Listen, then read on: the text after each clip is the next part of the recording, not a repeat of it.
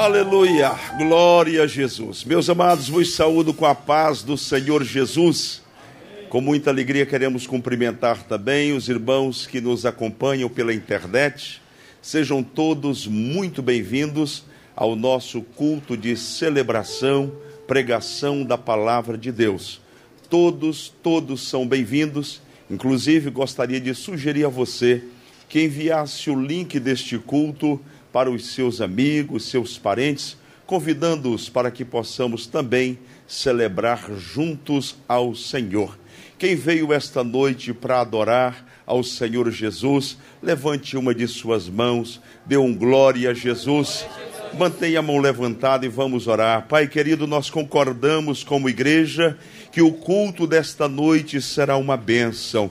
Te louvamos de antemão pelas vidas que serão alcançadas. Te adoramos e te bendizemos, Senhor, pelo que tu vais fazer nesta noite. Senhor, te damos graças também pela vida de cada irmão, cada irmã que já chegou neste santuário, aqueles que nos acompanham e hão de nos acompanhar pela internet. Toma o lugar que é teu nesta reunião. Senhor, por bondade bondade nós te pedimos, por amor de Jesus Cristo, que o Senhor esteja presente para receber o louvor e adoração do teu povo e que em retribuição, Senhor, tu venhas manifestar a tua glória, afugenta os demônios, toda resistência, todo embaraço ao culto desta noite. Nós concordamos como igreja, seja lançado por terra e vem com a tua presença presença, com a tua glória e com a manifestação do teu poder.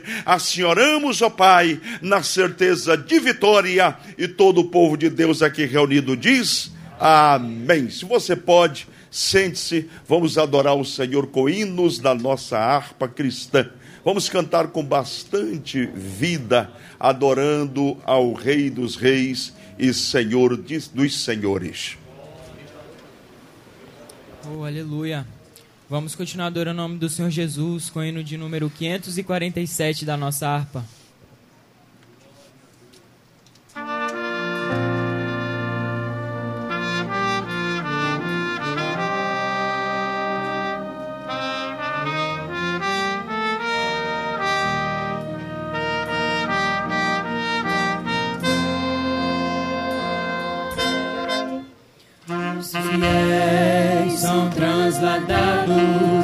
Seu trabalho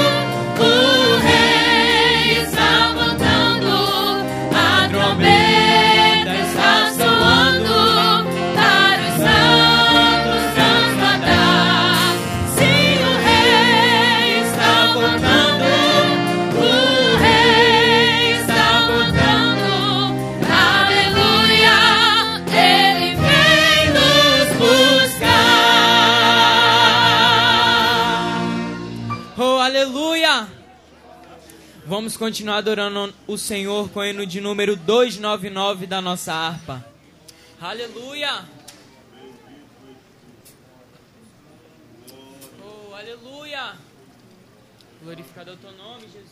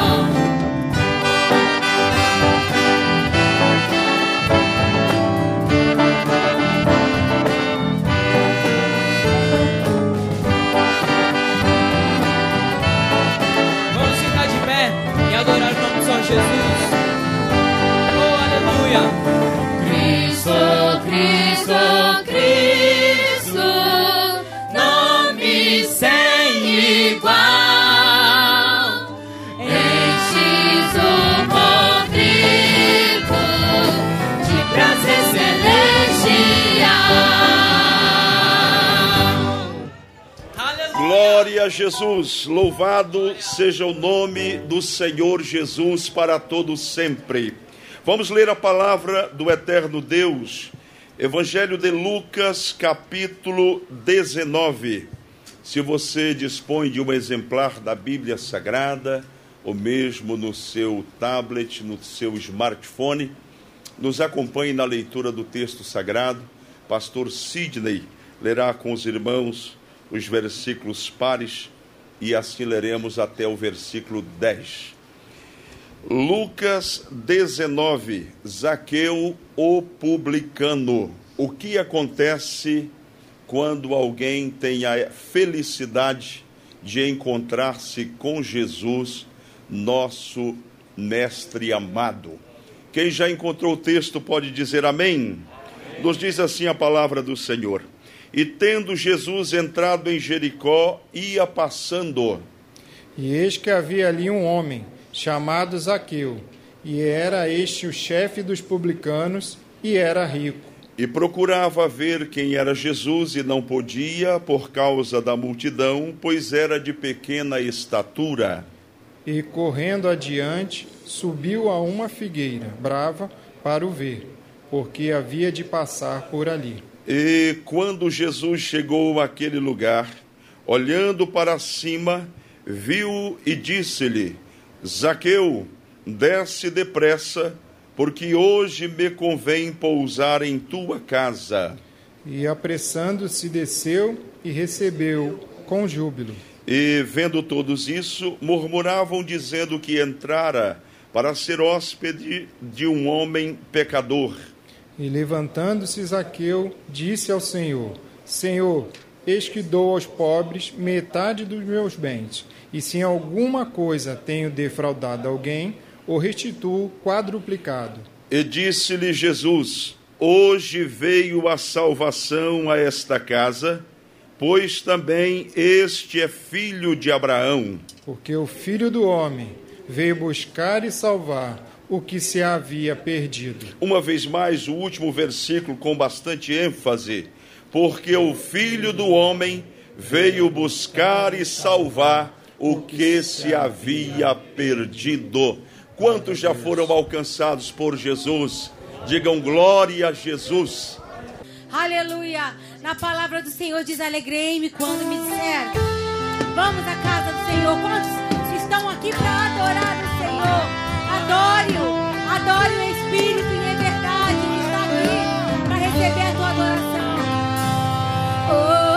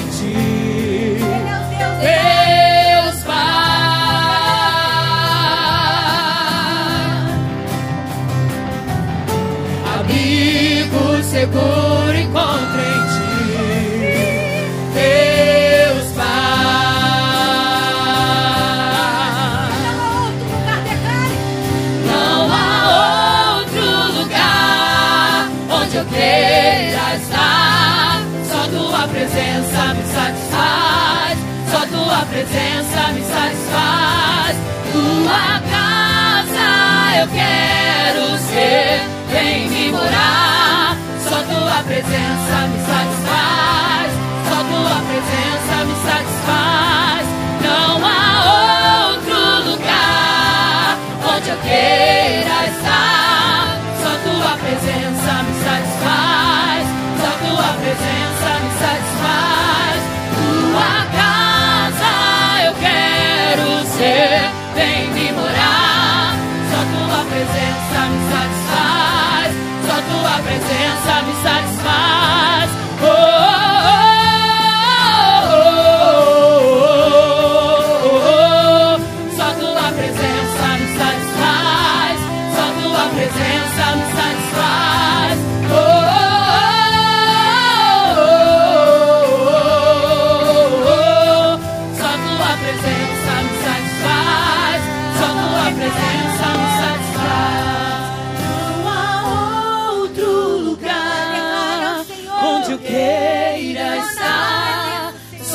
tua presença me satisfaz. Só tua presença me satisfaz. Tua casa eu quero ser. Vem me morar. Só tua presença me satisfaz. Só tua presença me satisfaz. Não há outro lugar onde eu queira estar. Só tua presença me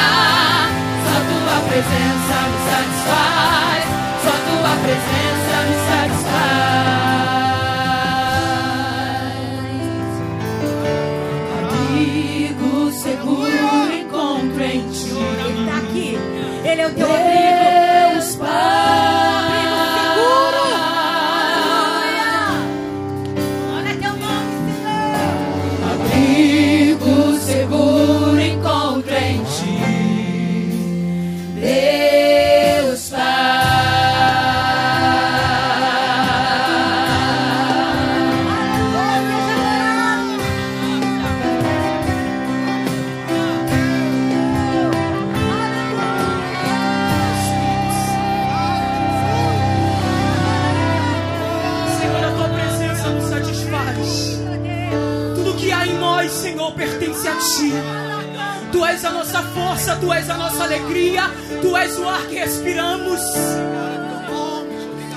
Senhor, nós nos rendemos diante de ti, Espírito Santo. Porque tu és lindo, oh, quão lindo esse nome é! O nome de Jesus.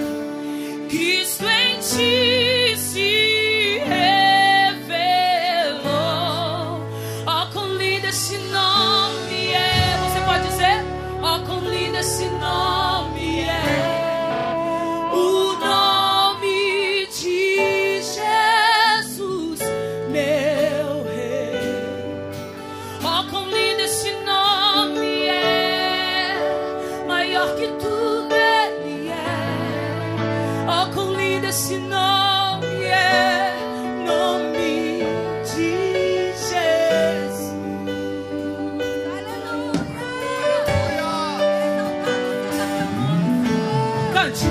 Deixou os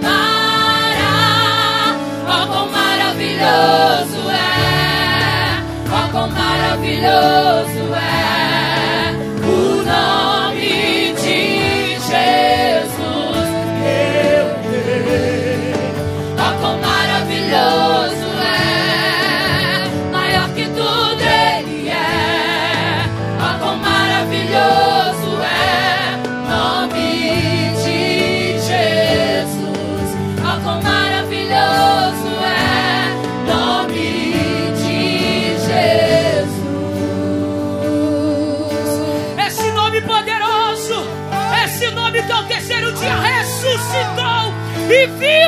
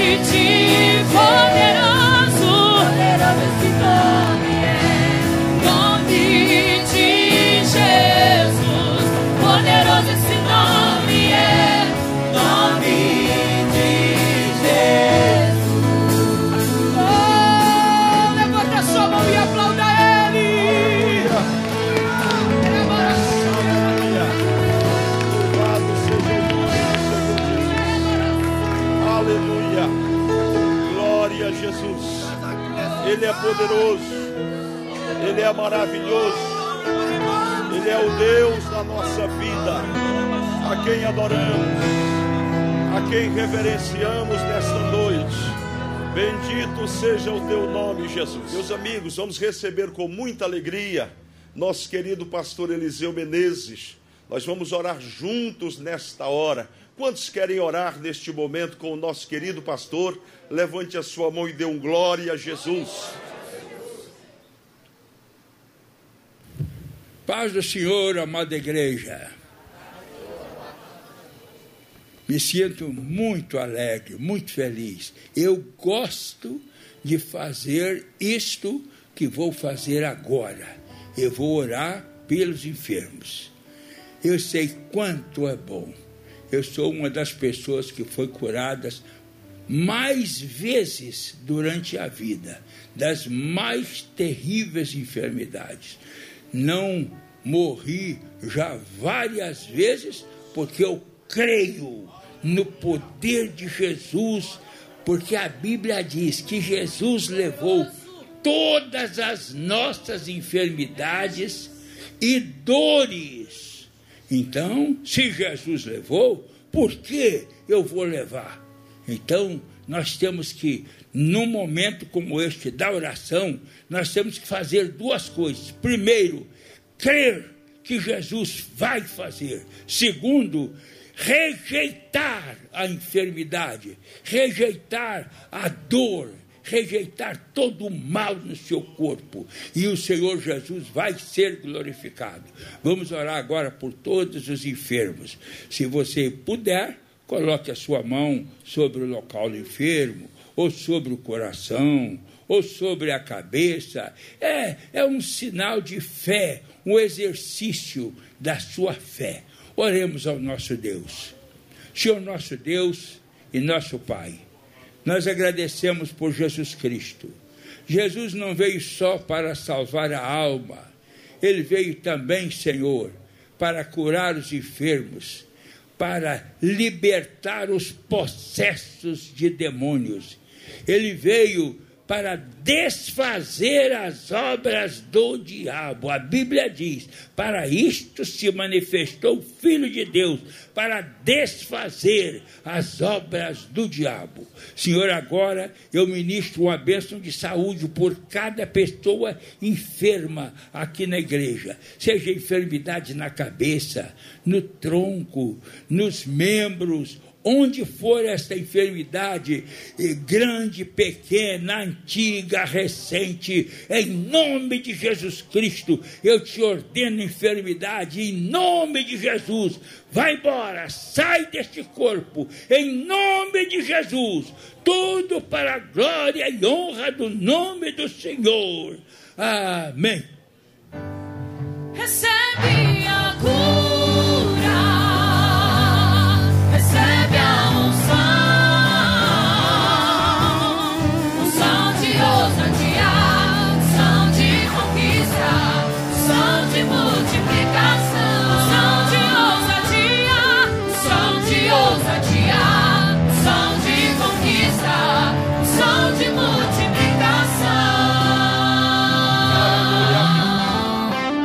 A Jesus. Meus amados, eu vou pedir que aqueles que não pertencem à DIG permaneçam em pé por um instante para serem cumprimentados. É uma alegria tê-los conosco esta noite, uma satisfação muito grande. Olha quantos visitantes.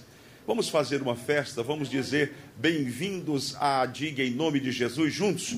Bem-vindos à DIG em nome de Jesus. Sintam-se muito bem para juntos adorarmos ao Senhor, ao Deus da nossa vida. Há uma criança para ser apresentada, eh, os pais Fabiano e Mariana podem trazê-la aqui à frente. O nome da criança é Helena dos Santos Ferreira. Vamos apresentar a Helena, este nome lindo, não é? Helena, não sei se tem um mais bonito do que esse, né, Pastor Alexandre? Helena é uma. Para quem não sabe, é a, a Helena, é minha Helena e a Helena também, Pastor Alexandre tem uma Helena também. Glória a Deus. Deus abençoe, queridos. É festa, é celebração. Vamos ficar em pé mais uma vez? Pastor, acabei de me sentar. Isso é bom para circulação. Não tem corona que resista, não é? Você senta, levanta, levanta e senta. Nasceu em novembro. Foi? Novembro? Gente do céu, que bênção, que maravilha. É, eu vejo na internet alguns pastores segurando, segurando as crianças, levantando nessa época. Eu prefiro errar por ter um zelo extremado do que acabar trazendo algum tipo de prejuízo. Eu me preocupo muito com a saúde das pessoas.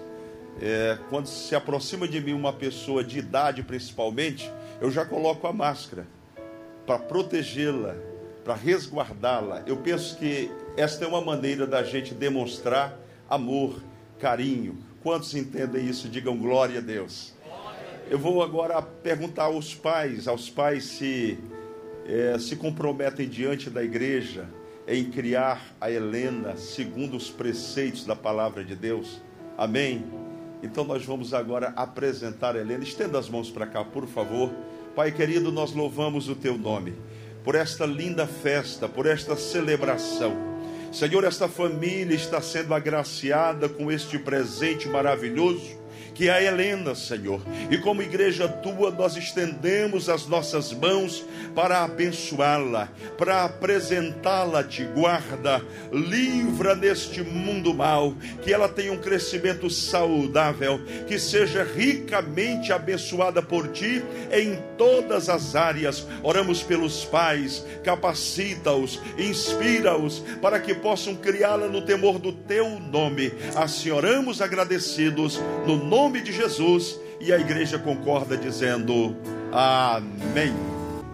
E se tem um exemplar da Bíblia, abra a segunda epístola de Paulo aos Coríntios, capítulo 9. Quem já encontrou segundo aos Coríntios, capítulo 9, diga amém. amém. Olha a palavra do Senhor, diz assim, versículos, versículos 6 em diante. E digo isto, que o que semeia, pouco pouco também ceifará. O, o que semeia pouco, pouco também ceifará. O que semeia pouco, pouco também ceifará. E o que semeia em abundância, em abundância também ceifará. Cada um contribua segundo propôs no seu coração, não com tristeza, não com tristeza ou por necessidade, porque Deus ama ao que dá com alegria. Deus ama ao que dá com alegria. Deus é poderoso. Você pode repetir isso comigo? Deus é poderoso para tornar abundante em vós toda graça, a fim de que, tendo sempre em tudo toda suficiência, superabundeis em toda boa obra, conforme está escrito espalhou, deu aos pobres, a sua justiça permanece para sempre.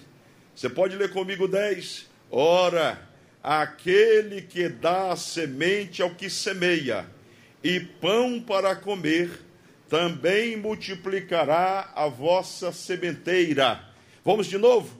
Ora, aquele que dá semente ao que semeia e pão para comer, também multiplicará a vossa sementeira e aumentará os frutos da vossa justiça. Quantos adoram a Deus por esta palavra? Digam aleluia.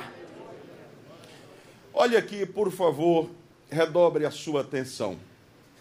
Se há uma coisa que eu preservo e luto para preservar na minha vida, na condução da minha vida, é examinar a Bíblia Sagrada e fazer conforme ela orienta.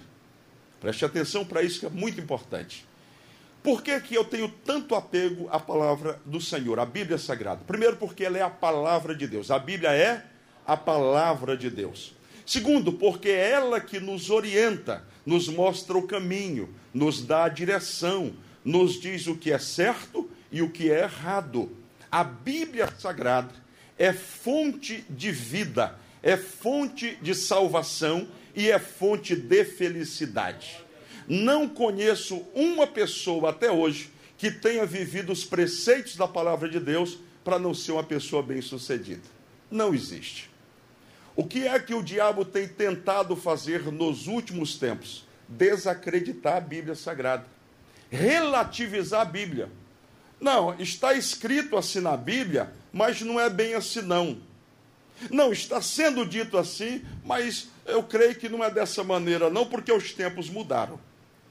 E surgiu recentemente até mesmo um pastor protestante de renome nacional dizendo que a Bíblia precisa ser reescrita, precisa ser refeita, porque não se adequa às práticas do mundo atualmente, com ele faz coro também o Papa, que disse que, da mesma maneira, a Bíblia precisa ser atualizada.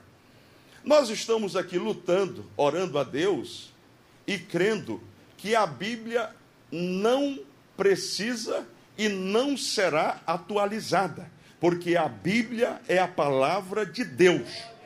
O que nós precisamos é nos voltar para ela, viver a Bíblia, ler a Bíblia, meditar na Bíblia e cumprir a Bíblia sagrada. Alguém disse que viver o que a Bíblia ensina é cumprir regras. E de certa forma é. Você quer viver bem? Quer viver muito? Quem quer viver muito aqui? Honra teu pai e a tua mãe, para que te vá bem e se prolongue os teus dias sobre a face da terra. Você pode dar um amém por isso? Amém. O grande problema é que a humanidade está com a mente tão cauterizada, os nossos dias são dias tão difíceis, que as pessoas querem a bênção de Deus, mas não querem o Deus da bênção. Querem a bênção de Deus, mas não querem cumprir a palavra do Senhor. A bênção de Deus é para quem obedece. O texto sagrado diz: é melhor obedecer do que sacrificar. Pastor, mas eu quero ser abençoado, mas quero viver a meu bel prazer, fazer o que me dá na cabeça. Será que dá? Dá. Eu só não posso garantir para você o destino final. O destino final é pela palavra de Deus. A Bíblia diz, palavras do Senhor Jesus, que a porta é estreitinha. Diga é estreitinha. É estreita a porta. É apertado o caminho. Mas é esse caminho que conduz ao céu, à vida eterna. Você quer entrar por ele para ser salvo? Então entre. Por que, que eu estou dizendo tudo isso? Também porque às vezes, às vezes, vem um pregador de fora e tem uma crise de santidade. Ele é tão santo que não gosta de dinheiro. E se tem um assunto que a Bíblia trata muito bem é sobre dinheiro. Eu digo para você, quem aqui não quer ter o pão sobre a mesa para manter a sua família. Quem aqui? Tem alguém? Quem quer viver só de glória a Deus? Tem alguém aqui? Então você precisa. Quem quer ter o calçado, o vestido para si e para a sua família? Tem alguém aqui que não queira? Todos queremos. Então note bem, como pastor, e obviamente debaixo da tutela, como disse o irmão Josias de, Josias de manhã, do pastor Eliseu, eu preciso dizer a você claramente: nesta igreja, os pastores se preocupam sim com a sua vida financeira.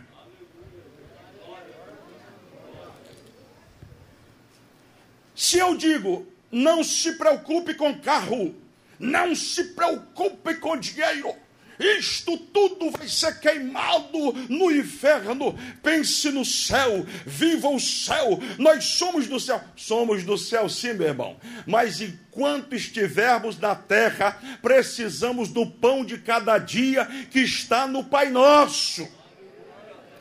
Então, quando vier pregador aqui que começar a dizer que não se pode falar em dinheiro na igreja, não se tem nada a ver aqui, tá e tal, e você der glória a Deus, eu vou aí buscar você. Isso é brincadeirinha, tá, gente? Meus irmãos, é preciso haver equilíbrio. O reino de Deus, a comunhão com Deus, tem que vir em primeiro lugar. Diga primeiro lugar. Primeiro lugar. Então vem em cima. Vem em cima aqui, ó. Deus em primeiro lugar. Sim, perfeitamente. Agora ele diz: e essas coisas, o texto diz de Mateus capítulo 6, ou seja, o vestir, o calçar, o alimento, a saúde, tudo isso vos será acrescentado. Então entenda, não são coisas excludentes. Se eu sou de Deus e sou da palavra, então eu não posso falar em dinheiro, porque eu sou tão santo tão santo que hum, dinheiro não gosto, não quero. Irmãos, não tem nada melhor do que você sentar-se à mesa com a sua família e ter um pão quentinho, um arrozinho com feijão, uma saladinha, alguma coisa, e você dá graças ao Senhor e pode se alimentar com a sua família. E eu quero dizer para você, em nome de Jesus, Deus está interessado nisto. Deus está interessado em que você viva bem. Deus está interessado em que você cresça. Então, primeira coisa, guarde aí. Não tiramos o lugar de Deus, porque isso não pode tirar. Sem Ele, nada pode acontecer. Então, Deus aqui. Buscar em primeiro lugar o reino de Deus e a sua justiça. Agora, isso não exclui as outras coisas, as nossas necessidades. Quem entendeu até aqui, diga amém. Você entendeu? Olha para o lado, pergunte para a pessoa: você entendeu até aqui? A grande dificuldade que às vezes temos é porque queremos fazer uma exclusão. Quem é santo não fala em dinheiro. Quem fala em dinheiro não é santo. Pois eu vou lhe dizer: o dinheiro pode ser santificado por você no uso dele. Fazendo o quê? Aquilo que é agradável a Deus. Não gastando dinheiro naquilo que não é pão. Sendo fiel a Deus e contribuindo para o seu crescimento, o crescimento do seu reino sobre a face da terra. É simples assim. Então o que Deus está procurando? Deus procura homens e mulheres que creiam nele que tenham fé nele, que digam: Deus, o Senhor é o Deus da minha vida, sem ti eu não posso, e porque eu creio que tu és o Deus da minha vida, o Senhor cuida de todas as áreas da minha vida, inclusive da minha manutenção. O texto aqui diz o seguinte: quem semeia pouco, colhe pouco. Eu lhe pergunto: você acha que Deus precisa do nosso dinheiro? Sim ou não? Sim ou não? Não, Deus não precisa. Deus não precisa do nosso dinheiro. Agora, o meio que Deus estabeleceu na Sua palavra, quantos continuam acreditando na Bíblia Sagrada? Quantos acreditam? Você quer que ela seja mudada? Você quer que ela seja trocada? Não. Então ela continua sendo palavra de Deus, não é? O meio que Deus usa para nos abençoar nestas coisas que lhes falei, na vida financeira, é exatamente este: é o método.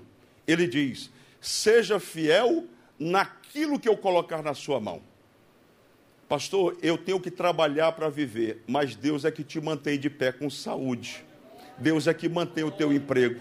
Já percebeu como na tua empresa muita gente foi mandada embora, mas você está lá? Disseram, ele não vai ficar, mas você continua lá. Sabe por quê? Porque é Deus que te sustenta e te mantém, e você vai permanecer até o dia que Ele quiser. Então, note bem: quando você entende isto, que é Deus que te mantém, Ele diz na Sua palavra: quando chegar à sua mão algo, tudo que tiver à mão, então entrega 10%, diga 10%. Então você recebeu 10 reais, você vai entregar quanto? um real. E isso vai ser bênção para quem? Diga assim, para mim. Para mim. Isso é bênção na minha vida. Se eu for fiel e obedecer a palavra, isso vai ser bênção na minha vida. Agora o texto diz mais, ele fala de algo que é uma oferta especial. É uma semente que você lança. E ele diz, o texto diz: quem semeia pouco, colhe pouco. E quem semeia muito, colhe muito. Então é proporcional. O dízimo, ele repreende o devorador. A oferta é uma semente de fé que você entrega porque ama Deus, ama a sua obra e quer ver o reino avançar. E Deus faz o que? Promete abrir as janelas dos céus e derramar bênçãos sem medida sobre a sua vida. Quem entendeu até aqui, diga aleluia. Fica em pé, nós vamos servir ao Senhor com os nossos dízimos e as nossas ofertas. Pastor, essa palavra é uma palavra boa para terça-feira. Você não vem terça, eu falo hoje. Amém? Fica bom assim para você? Aí você fala, pastor, a igreja está com algum cheque para cobrir amanhã, tá não. Tudo que eu falei aqui, Deus sabe do meu coração. Eu só falei porque eu quero ver você bem. Quero ver. Cadê o irmão do Camaro? Tá aí? Irmão do Camaro? Tá aqui, irmão do Camaro. Ó. Ele disse: Eu tinha um sonho. Eu queria um Camaro. Você acredita que Deus realiza sonhos? Mas, pastor, mais um Camaro. Mas é o sonho dele, você não tem o seu? Então deixa ele com dele. Ele disse: Eu quero ter um Camaro. E Deus deu. Ele glorificou o Senhor por isso. Tem gente que é tão santo que diz: Camaro eu não quero. Só quero se for Fusca. Fusca eu gosto. Você é do tamanho do teu sonho. Amém, pastor Cláudio? Você é do tamanho do teu sonho. Se você diz, Deus, eu não quero berço desse jeito, não. Não quero carro novo, não quero nada. Eu quero viver na pobreza mesmo, porque eu sou tão santo que fiz um convênio com São Francisco de Assis.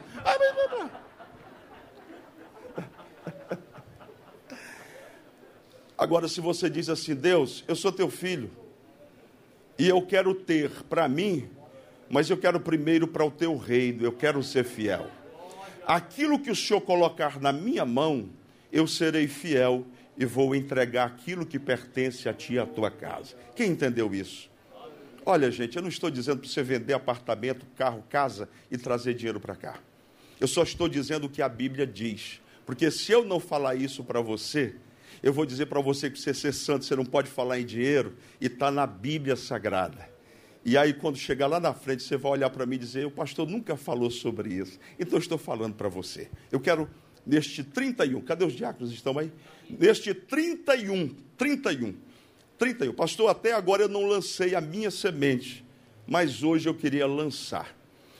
Sexta-feira eu estava almoçando e me veio ao coração isto. De oferecer hoje a oportunidade para alguém que queira lançar uma semente. Você fala, pastor, eu gostaria que o meu 2021 fosse diferente. Somente se você acreditar na Bíblia, na palavra de Deus que acabamos de expor, você vai apanhar um envelope. Pastor, eu não creio, mas eu poderia pegar um envelope assim só para fazer uma experiência? Pode também. Pega o envelope. Eu creio tanto no Deus a quem servimos que ele vai te surpreender. Ele vai te surpreender. Eu sei que isso é uma coisa que o diabo mais faz, é amarrar o coração das pessoas. Porque você fala, pastor, na internet está cheio de, de coisa ruim sobre pastor. Eu sei que está. É por isso que eu digo, para você lançar oferta aqui, você precisa confiar. Então, olha aqui no bago do meu olho e veja se eu estou falando por mim ou estou falando por você. Se você tem o Espírito Santo, você vai entender que eu estou falando porque Deus quer abençoar a tua vida. Deus quer que você tenha experiência com Ele, criatura. Eu nasci assim, pastor. Minha família foi sempre assim. Eu vou viver assim, serei sempre assim. Não. Você pode dizer, até aqui na minha família foi essa pobreza, essa derrota. A partir de mim vai ser bênção, porque eu sou filho do Deus de Abraão, Isaac e Israel. Cadê os diáconos com os envelopes? Passe aqui, querido, por favor. Pastor, eu não tenho hoje, não tenho como entregar. Então você pode receber o envelope e pode levar para a sua casa. Agora ouça: alguém aqui é obrigado a ofertar, sim ou não? Não, eu só estou expondo a palavra de Deus. Se você acreditar, você, pastor, eu não quero ofertar, eu não estou bem. Então não oferte, por favor, não oferte. Somente se você se sentir alegre e feliz, porque a Bíblia diz que Deus ama o que dá com alegria. Com os olhos da fé, já vejo Lucas no teclado, enquanto os irmãos distribuíam o envelope. Eu não tenho, pastor, como ofertar, não tenho uma espécie, só tenho cartão. Aqui está o irmão José com a máquina de cartão de crédito, débito. Eu não queria ir à frente, só levante a mão, um diácono vai até você com a máquina de cartão. Eu gostaria que você escolhesse alguém para abençoar nesta noite. Veja se do seu lado tem uma pessoa. Se tiver, eu sei que tem. Pergunte o nome dela.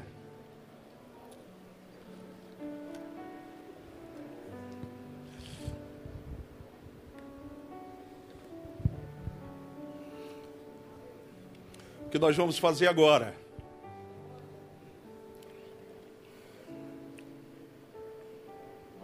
É algo profético.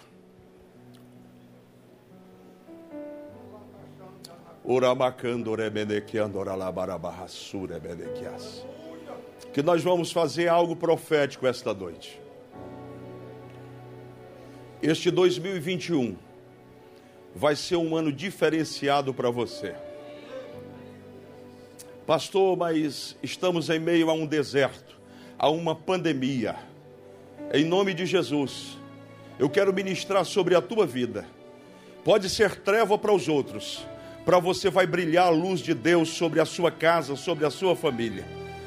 Pastor, eu estou entendendo que lá fora bate um frio terrível. Eu quero declarar em nome de Jesus que você será aquecido pela presença do Senhor, pela manifestação do Espírito Santo. Eu quero, em nome de Jesus, na autoridade do Senhor, repreender nesta hora todos os demônios que vêm para minar a força, todos os demônios que atuam nas mentes, para que não entendam a palavra de Deus, para que não compreendam a mensagem do Evangelho.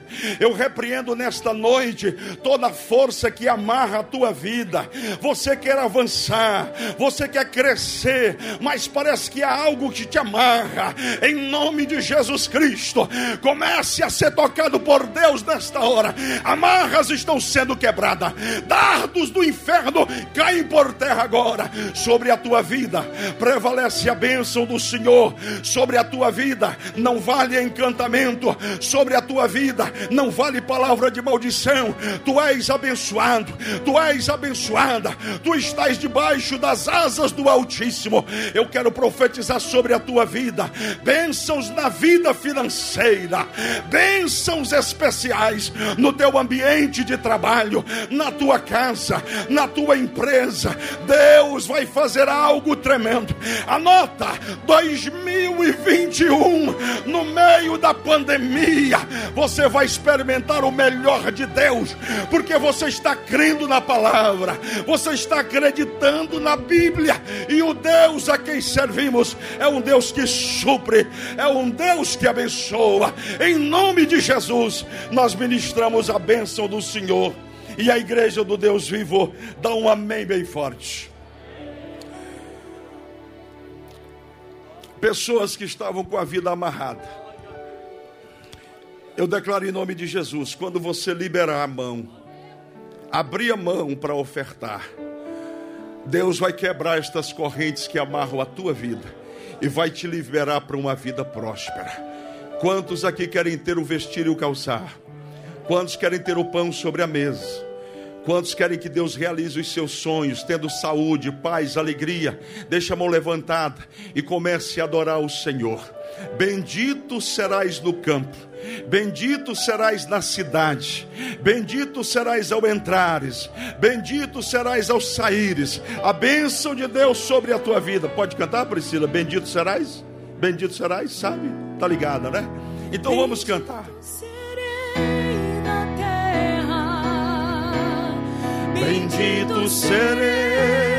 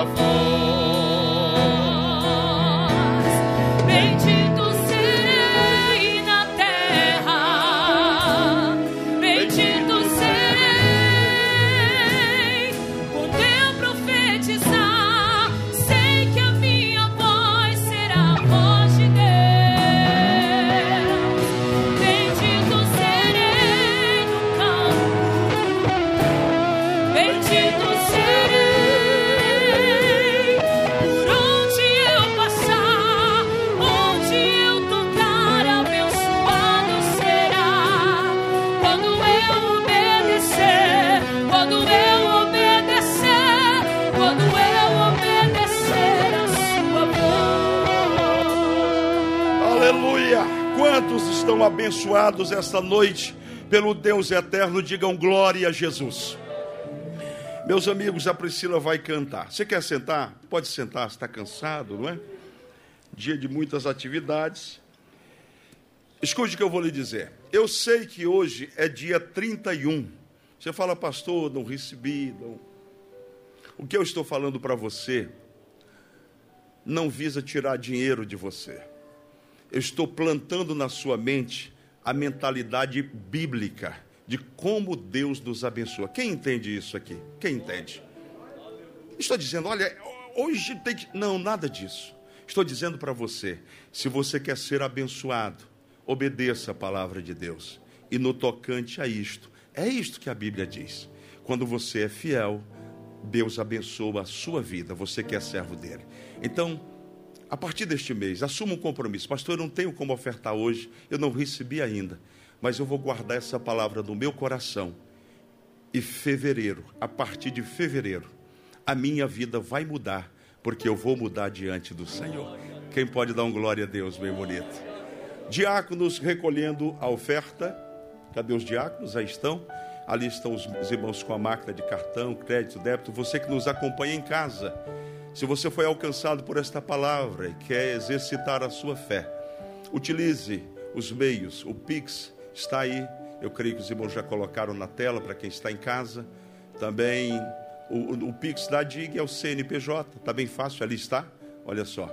E também tem o número da conta. Não deixe de colocar o número da conta para facilitar para algumas pessoas. Priscila adorando a Jesus, enquanto ela canta, nós vamos servir a Deus com os nossos dízimos e as nossas ofertas.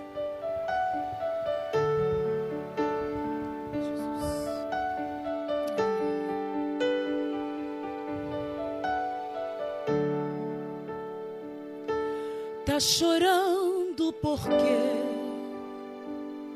se você tem um Deus que cuida de você oh, e jamais te esquecer, Ele sabe de tudo que você tá passando e mandou te dizer que Ele está cuidando. Lembra de onde você veio e aonde que você chegou. Lembra de todos os livramentos que você já passou.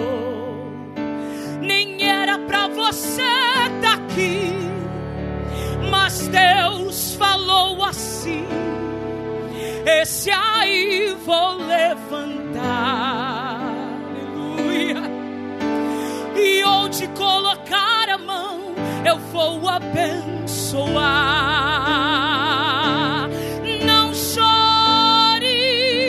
quem cuida de você não dorme. Levanta, tem muita gente que te ama. Deus mandou te dizer que vai acontecer, Amarassúria. Deus mandou te falar que tudo vai passar. Lembra de onde você veio e aonde que você chegou. Lembra de todos os livramentos que você já passou. Nem era pra você estar aqui, mas Deus falou assim: Esse aí vou levantar. E onde colocar a mão, eu vou abençoar. Escute, não chore. Quem cuida de você não dorme, Amaras. Levanta, tem muita gente que te ama. Deus mandou te dizer que vai acontecer, não importa o dia, não importa a hora. Deus mandou te falar que tudo vai passar. Não chore, quem cuida de você não dorme. Levanta, tem muita gente que te ama. Deus mandou te dizer que vai acontecer. Deus mandou te falar que tudo vai passar. Deus mandou te dizer que vai acontecer. Deus mandou te falar que tudo vai passar. Aleluia! Glória a Jesus! Que maravilha! Vamos ficar em pé para receber o pregador da noite. Vamos, estenda as mãos para cá. Sei que você sentou, levantou, sentou, levantou. É? Ao final, nós vamos mandar uma mensagem para o pastor Eliseu. Acho que ele vai gostar de ver a igreja assim. Não é? Está bonita a igreja, não está, pastor Alexandre? Está linda a igreja, graças a Deus. Você é amado de Jesus, viu? Amada de Jesus. Nós louvamos a Deus por cada irmão, cada irmã que optou, escolheu servir a Deus aqui nesse lugar. Você é muito amado, você é muito querido, viu? Amamos você do nosso coração e a nossa vida, ela é colocada à sua disposição para servi-lo, para servi-la com muito amor. Amém, minha gente? Vamos receber o pregador, pregador da noite. Diga assim, Pastor Alexandre, Deus seja com o irmão, Deus seja conosco. Querido, vos saúdo com a paz do Senhor Jesus. Abra sua Bíblia, a primeira carta do apóstolo Pedro. Primeira carta do apóstolo Pedro, capítulo 1, versículos 18 ao 21. Enquanto você encontra o texto sagrado, eu quero louvar a Deus e agradecer a Deus pela vida do nosso pastor Eliseu que é uma fonte de inspiração para a nossa vida. Louvar a Deus porque Ele continua cheio de sonhos, enquanto muitos estão desistindo da vida. O nosso pastor, com 90 e tantos anos, ele continua cheio de sonhos, cheio de objetivos, cheio de projetos, cheio de planos. Eu louvo a Deus pela vida do nosso pastor, o pastor Marcos, que tem sido um instrumento de Deus aqui incansavelmente na sua obra e é um exemplo de fidelidade. Eu sempre digo aqui que o meu objetivo até o final da vida é alcançar pelo menos 70% dessa fidelidade, dessa submissão ao nosso pastor Eliseu. Se eu chegar a 70%, já estou por satisfeito. Primeira carta do apóstolo Pedro, capítulo 1, versículo 18 ao 21, diz assim o texto sagrado: Sabendo que não foi com coisas corruptíveis, como prata ou ouro, que fostes resgatados da vossa vã maneira de viver, que por tradição recebeste dos vossos pais, mas com o precioso sangue de Cristo, como de um cordeiro imaculado e incontaminado, o qual, na verdade, em outro tempo, foi conhecido, ainda antes da fundação do mundo, mas manifestado nesses últimos tempos por amor de vós. E por ele credes em Deus que o ressuscitou dos mortos e lhe deu glória, para que a vossa fé e esperança estivessem em Deus. Podeis assentar, meus amados irmãos. Meus queridos, o sangue de Jesus Cristo é o tema central da Bíblia Sagrada. De Gênesis a Apocalipse, esse fio escarlata o sangue de Jesus é o tema principal de toda a Bíblia Sagrada. No Antigo Testamento, o sangue de Jesus é prefigurado no derramamento dos animais, do sangue dos animais nos holocaustos, nos sacrifícios, pois o sumo sacerdote entrava uma vez por ano no Santo dos Santos para fazer expiação dos pecados do povo com o sangue do Cordeiro. Tudo isto apontava para Cristo apontava para o seu sacrifício, apontava para a cruz, o seu sangue. No Novo Testamento, o sangue de Jesus Cristo é derramado para a nossa redenção, para o nosso resgate, para a nossa salvação. Então, nesta noite, eu quero vos falar acerca de três aspectos do valor do sangue de Jesus. E o primeiro aspecto é o sangue de Jesus possui um valor incomparável. Nós lemos o texto de 1 Pedro, capítulo 1, versículo 18 e 19, diz: Sabendo que não foi com coisas corruptíveis, como prata ou ouro que foste resgatados da vossa vã maneira de viver, que por tradição recebeste dos vossos pais, mas com o precioso sangue de Cristo, como de um cordeiro imaculado e incontaminado. Meus queridos, percebam o valor deste sangue, o sangue de Jesus. Pedro usou aqui dois, dois metais mais preciosos desta terra, desde aquela época, para nos ensinar algo tremendo tremendo que a nossa salvação, ela não foi conquistada mediante ouro, mediante prata, mediante pedras preciosas. Não, a nossa salvação, ela foi comprada pelo sangue precioso de nosso Senhor e Salvador Jesus Cristo. Sabe o que isso quer dizer? É que você e eu valemos mais do que ouro, mais do que prata, mais do que pedras preciosas. Você tem um valor maravilhoso maravilhoso e especial para Deus.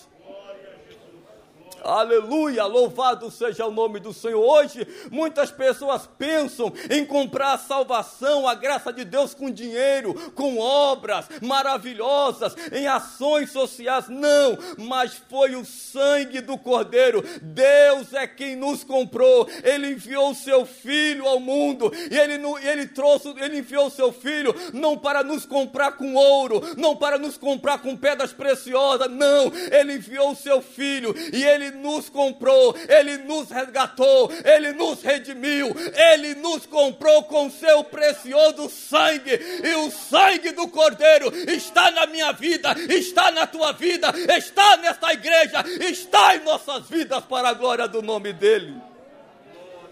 O apóstolo Paulo falando aos presbíteros em Atos capítulo 20 e o versículo de número 28, ele diz assim: Cuidem de vocês mesmos e de todo o rebanho sobre o qual o Espírito Santo os colocou como bispo para pastorear a igreja de Deus que ele comprou, que ele comprou, não com prata, não com ouro, não com pedras preciosas, não com dinheiro em espécie, não. Ele comprou com seu precioso sangue, o sangue da nova aliança, o sangue do Cordeiro, o sangue de Jesus ele tem um valor incomparável. Aleluia! Louvado seja o nome de Jesus. O segundo aspecto do sangue do Cordeiro de Deus é que ele possui um valor indispensável. A palavra de Deus nos diz em Hebreus capítulo 9, versículo 22: sem derramamento de sangue não há remissão de pecados. Queridos, os nossos pecados, eles só foram perdoados eles só foram jogados no mar do esquecimento por causa do sangue do Cordeiro. O sangue do Cordeiro, ele apagou os nossos pecados, ele perdoou os nossos pecados, os nossos pecados foram jogados no mar do esquecimento por causa deste sangue que purifica, que santifica, que limpa, que tem poder de limpar nossas culpas, de transformar a nossa vida. É o sangue, é o sangue de Jesus. O sangue de touros, o sangue de bodes, o sangue de cordeiro não pode nos resgatar do nosso modo de viver. Tudo isto que acontecera séculos passados, nos séculos da história da redenção, era pedagógico, era profético, e tudo isso apontava para o grande sacrifício, o único sacrifício, o perfeito sacrifício, cabal sacrifício, irrepetível sacrifício, realizado na cruz do Calvário. E isto representa para nós algo sublime, irmão, sabe por quê? Porque Deus, sendo Deus, o Deus Todo-Poderoso, conhecedor de tudo, uma extrema sabedoria grande, grandioso, tremendo, incomparável, insondável, imenso, esse Deus maravilhoso, ele não encontrou outro meio, outra maneira de nos resgatar, de nos salvar, a não ser pelo derramamento do sangue de seu filho. Talvez você não, não consiga compreender, porque muitas vezes nós ouvimos tanto isso, nós ouvimos e a gente não consegue entender, mas deixa eu dizer algo aqui para ilustrar esse momento. Tinha um casal, Um filho, a mãe e seu filho viajaram, pegaram o navio. Mas no decorrer da sua navegação, o navio foi a pique. Só havia, havia um bote, algumas pessoas, e só havia nesse bote um espaço para uma pessoa. E, só, e tinha a mãe e o seu filho. Quando alguém falou assim: Olha, tem uma vaga nesse bote, só tem uma, não tem condições de ter os dois. O filho virou e falou: Mãe, vai a senhora. A mãe virou para o filho: Não, filho, você vai, eu já vivi muito. Você tem uma vida pela frente, você tem sonhos, você tem objetivo, você tem planos, mas diga para o seu pai, quando você encontrar, que eu morri por ti. Eu dei a minha vida por ti. Foi justamente isso que Jesus fez.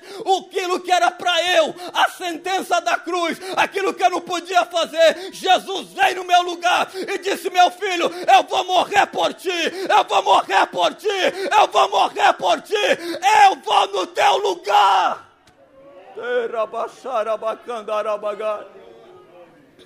Se isso não mexe conosco, nós precisamos aceitar Jesus de novo, queridos. Porque a grande salvação, a nossa vida inteira, está pautada no sangue do Cordeiro derramado na cruz do Calvário. O que seria de nós se não fosse esse sangue? O que seria de nós se não fosse Jesus entregar a sua vida por nós? O que seria de nós se não fosse a graça do eterno Deus sobre a nossa vida? Então muitas vezes nós viemos à casa do Senhor, meio que desanimado por causa das lutas, e não encontramos nenhuma motivação para glorificá-lo. Mas nesta noite, só pelo fato de ele morrer por mim, morrer por você, sofrer por mim, sofrer por você, morrer a minha morte, sofrer o meu castigo, é motivo de glorificar e exaltar e adorar este Jesus maravilhoso. Aleluia, aquilo que ninguém poderia fazer, ele fez. Aquilo que ninguém podia realizar, ele realizou. Aquilo que ninguém fez, ele fez. Aquilo que ele podia, ninguém imaginava que pudesse fazer, ou ele realizar, ele realizou por nós. Aquilo que eu não podia, ele fez por mim. O Antigo Testamento prefigura isso muito bem, Gênesis capítulo 3, versículo 21. Quando Adão e Eva pecaram, tentaram se esconder de Deus e fizeram, sabe o que? Vestimentas de folhas. Deus então falou assim: não, não é desta forma. Não é desta forma, eu já tenho um plano, eu já idealizei um projeto, eu tenho algo melhor. Diz a Bíblia Sagrada que Deus pegou o animal, é, sacrificou o animal e da, da pele do animal fez vestimenta para Adão e Eva. Sabe o que, que Deus estava dizendo para aquele casal? Olha, escute, escute, este animal sacrificado prefigura o meu filho que virá no tempo certo, na hora certa ele vai derramar o seu sangue e vai purificar todo tipo de pecado. Aleluia. Aleluia. Ali em Gênesis 3, 21, está a primeira prefiguração da expiação. Eles, eles não podem ser vestidos sem que o inocente fosse imolado por eles. Em Êxodo capítulo número 12, versículo 3, nós temos a instituição da Páscoa. E este, queridos, foi o momento da libertação do povo de Israel. O maior símbolo da Escritura sobre a nossa redenção. Quando Deus ordenou a Moisés, Moisés, que naquela noite ele pegasse o cordeiro. E ao sacrificar o cordeiro, ele deveria pegar o sangue e passar nos batentes das portas dos israelitas. Porque naquela noite o anjo da morte passaria, o anjo do juízo iria passar, e se não tivesse a marca do sangue, o anjo ia levar aquela vida. Sabe o que, que eu entendo, queridos? Sabe por que, que Deus você não foi morto ainda? Sabe por que, que Deus tem dado livramento para você? É por causa do sangue do Cordeiro que está sobre a tua vida.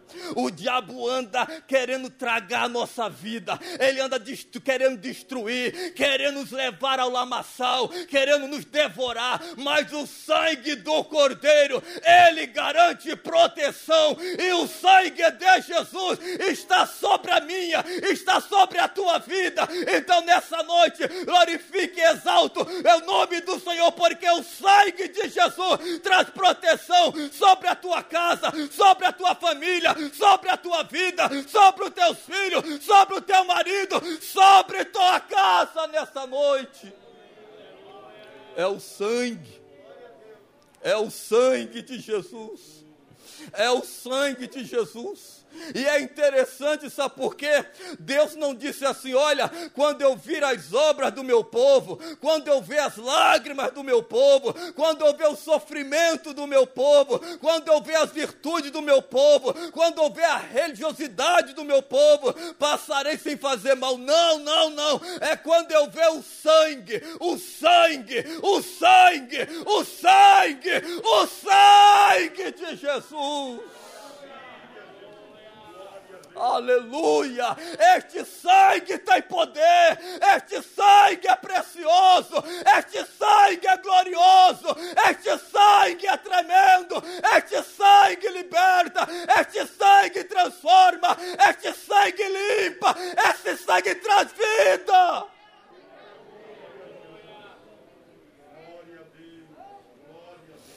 Aleluia! Em outras palavras, você não é reconciliado com Deus por suas obras, por seus méritos, não, mas por meio deste sangue maravilhoso. O apóstolo Paulo, escrevendo a sua carta aos Efésios, capítulo 2, versículos 8 e 9, ele disse assim: Porque pela graça sois salvos, por meio da fé, e isto não vem de vós, é dom de Deus não vem das obras, para que ninguém se glorie. Ou seja, a sua salvação é pelo sangue de Jesus. Se você não estiver debaixo do sangue de Jesus, não haverá esperança para você. Suas obras não são suficientes para levar você para o céu. Sua igreja não pode levar você ao céu. Fora do sangue do Cordeiro de Deus, ninguém pode adentrar no céu. Como assim? Ou você está debaixo do sangue de Jesus, ou não há salvação para você. Ou você está debaixo do sangue de Jesus, ou não há perdão para você. Ou você está debaixo do sangue de Jesus, ou não há vida abundante para você. Ou você está debaixo do sangue do Cordeiro, ou não há vida eterna para você. Ou você está debaixo do, cordeiro, do sangue do cordeiro, ou não há felicidade para você, meu filho. É o sangue que nos redime, irmãos. É o sangue que nos purifica, queridos. É o sangue que nos lava, amados. É o sangue que nos dá vida. É o sangue que dá sentido à vida. É o sangue, é por causa deste sangue que não seremos jogados no inferno.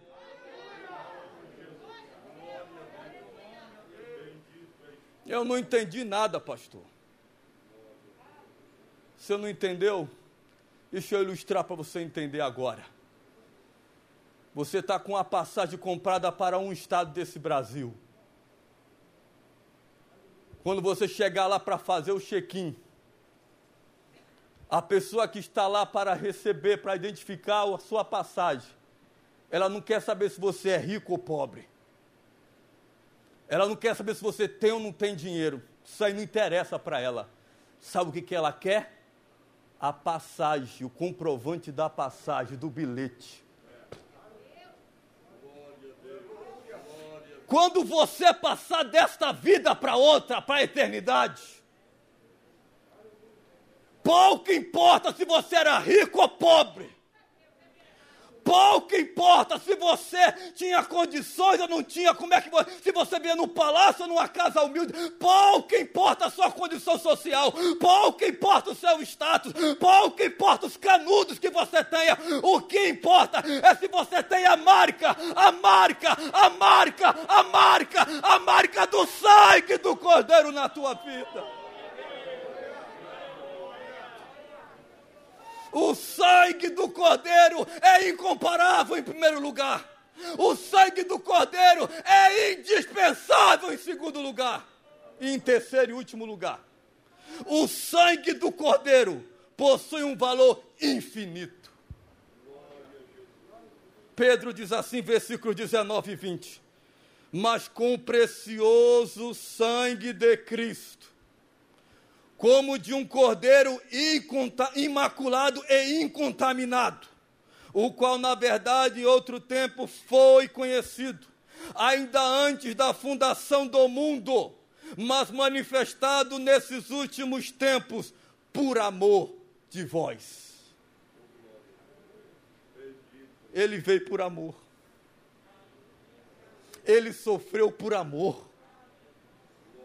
Ele entregou sua vida por amor. Ele realizou e deixou seu sangue ser derramado por amor a mim e a você. Mas alguém pode dizer assim, mas como que o versículo diz que antes da fundação do mundo? Em Apocalipse 13, 8 diz que o cordeiro foi molado desde a fundação do mundo. Mas como isso? Historicamente não. Historicamente, o cordeiro foi imolado lá em Jerusalém, na festa da Páscoa, aonde Jesus foi preso, foi julgado, foi condenado, foi pregado naquela cruz, historicamente. Conforme está escrito em Gálatas 4, versículos 4 e 5, mas vindo a plenitude dos tempos, Deus enviou seu filho, nascido de mulher, nascido sob a lei, para remir os que estavam debaixo da lei, a fim de recebermos a adoção de filhos.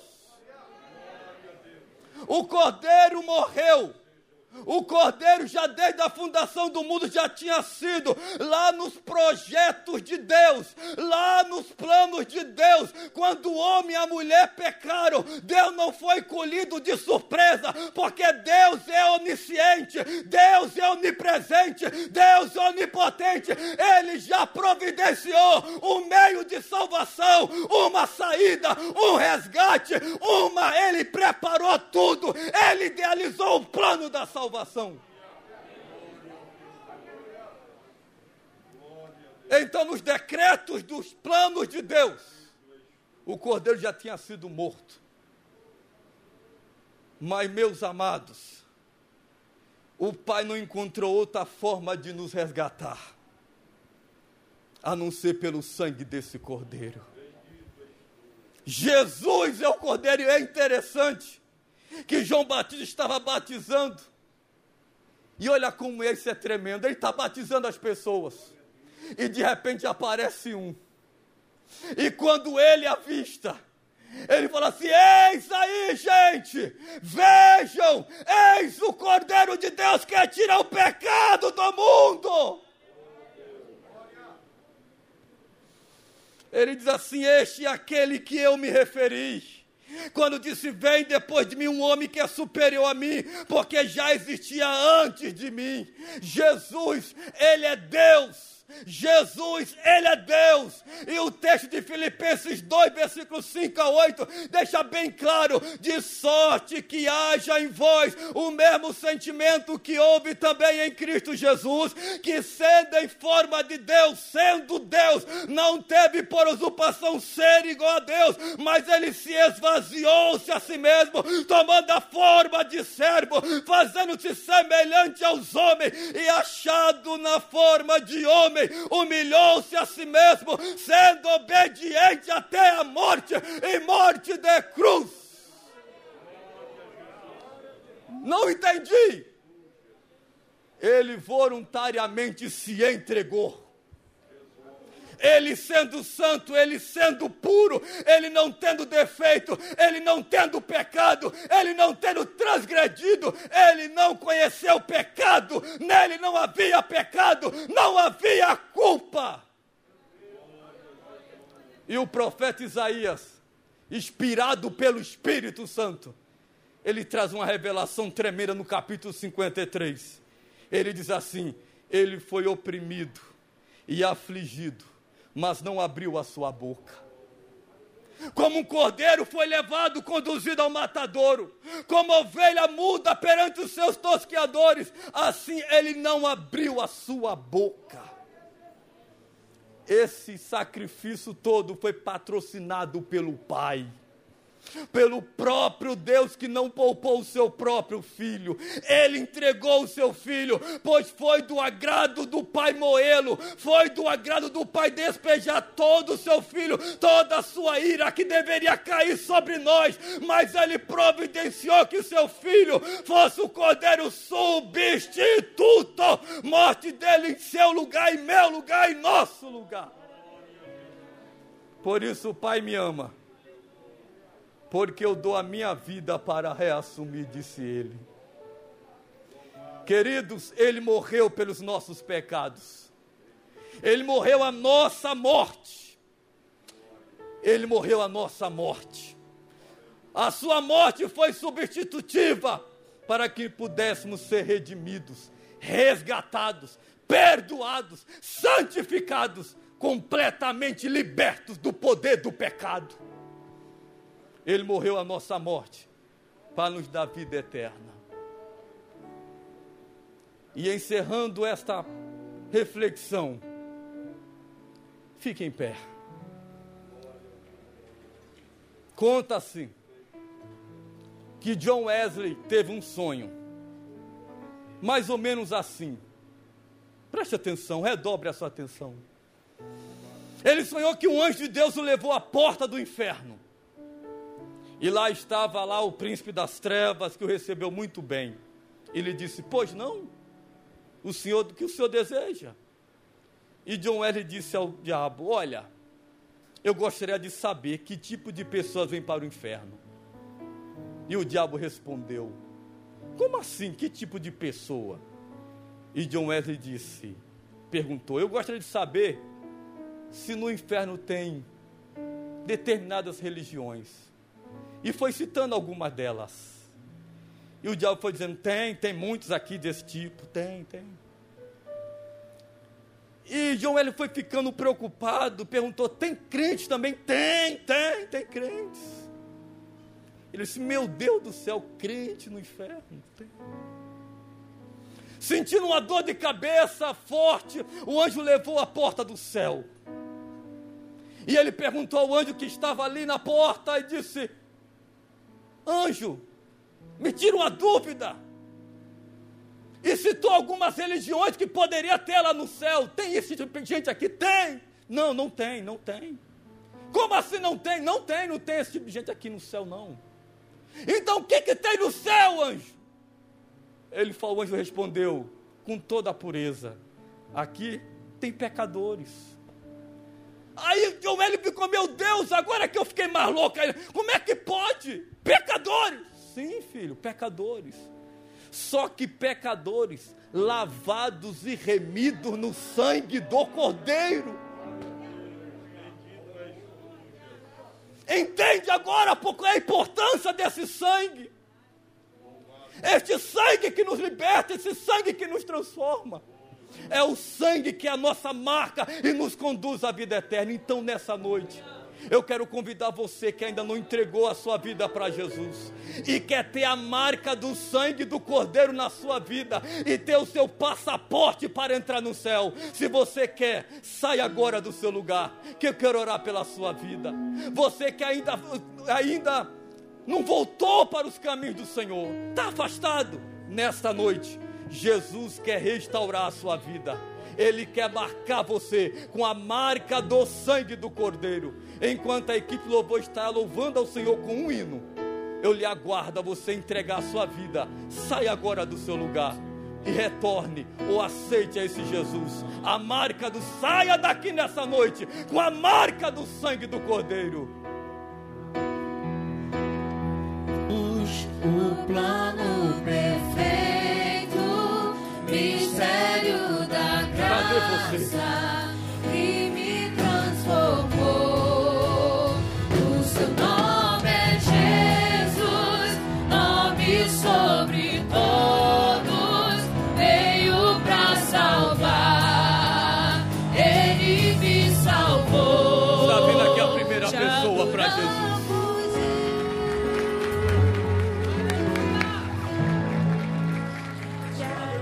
Está vindo a segunda pessoa para Jesus. Aleluia. Venha, saia do seu lugar. Jesus, o plano perfeito,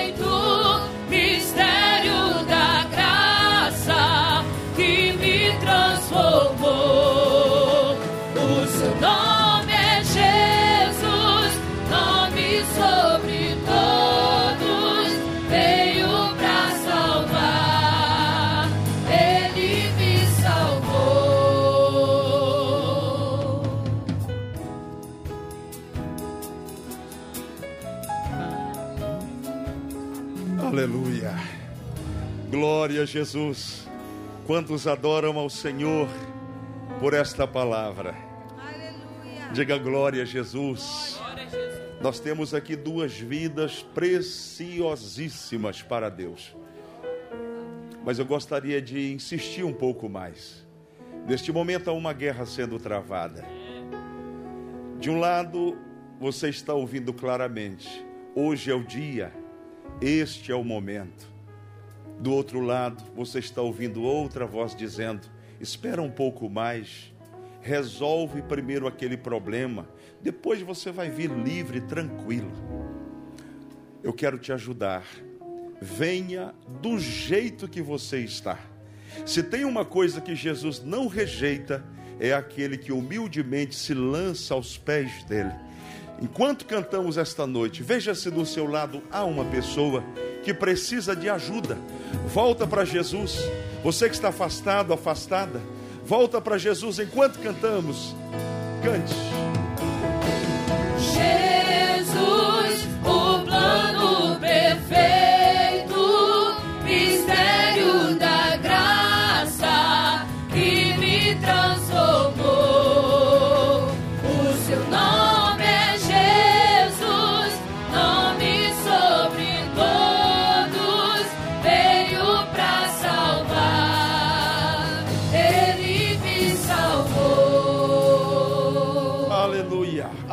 Nós vamos orar por estas duas vidas, mas a qualquer momento que você desejar tomar esta decisão, fale com um dos nossos irmãos e irmãs e eles saberão como ajudá-lo, ajudá-la. Vamos conhecer essas duas pessoas, irmã Cíntia. Mariana. Mariana, você estava seis anos afastada. E eu sempre faço essa pergunta aqui: seis anos, você encontrou alguma coisa melhor do que Jesus lá? Não tem, não, não é? O mundo sempre decepciona, o mundo sempre frustra as nossas expectativas. Agora, Jesus não. Ele sempre está pronto a nos ouvir, a nos receber, a nos ajudar. Deus te abençoe, viu, Mariana? Estamos muito felizes com a sua decisão. Nós temos aqui Fátima, seis anos afastada também, Fátima. Ô Jesus, e lá no mundo teve muita coisa boa? Presta não, não é? Bom é mesmo é com Jesus, não é? Que bom que vocês estão voltando esta noite. Eu lembro-me sempre de Lucas 15, quando o filho pródigo volta e ele volta dizendo: Eu vou voltar para a casa do papai e vou pedir pelo menos para ser um empregado lá. Porque empregado lá está vivendo muito melhor do que eu. Mas quando ele volta, ele é surpreendido. O pai está de braços abertos para recebê-lo e diz: Olha, tragam a melhor vestimenta, o melhor calçado, o anel, matem o bezerro e vamos celebrar. Vamos fazer festa. É isso que está acontecendo nesta noite. A festa no céu, a festa na ADIG pelo retorno de vocês. Estendo as mãos para cá, vamos orar. Pai querido, nós louvamos o teu nome. Estas duas vidas estão diante do teu altar, entendendo que o mundo nada tem de bom para lhes oferecer. Estão diante do teu altar, reconhecendo os seus pecados e pedindo, Senhor, que tu as recebas de volta nesta hora. Senhor, entra com a tua mão poderosa, corta as amarras, tudo aquilo que as prendia ao mundo de pecado. Como igreja tua, nós anulamos nesta hora e pedimos salvação, libertação, firmas na tua casa. Nós intercedemos assim no nome de Jesus e o povo de Deus alegre e feliz diz: Amém. Por favor, vocês podem ficar de frente para o auditório para a gente celebrar. As mãos lá em cima, o sorriso mais bonito da família Dig. Vamos dizer bem-vindas à família de Jesus. Vamos juntos? Bem-vindas à família de Jesus. Uma nova história Deus tem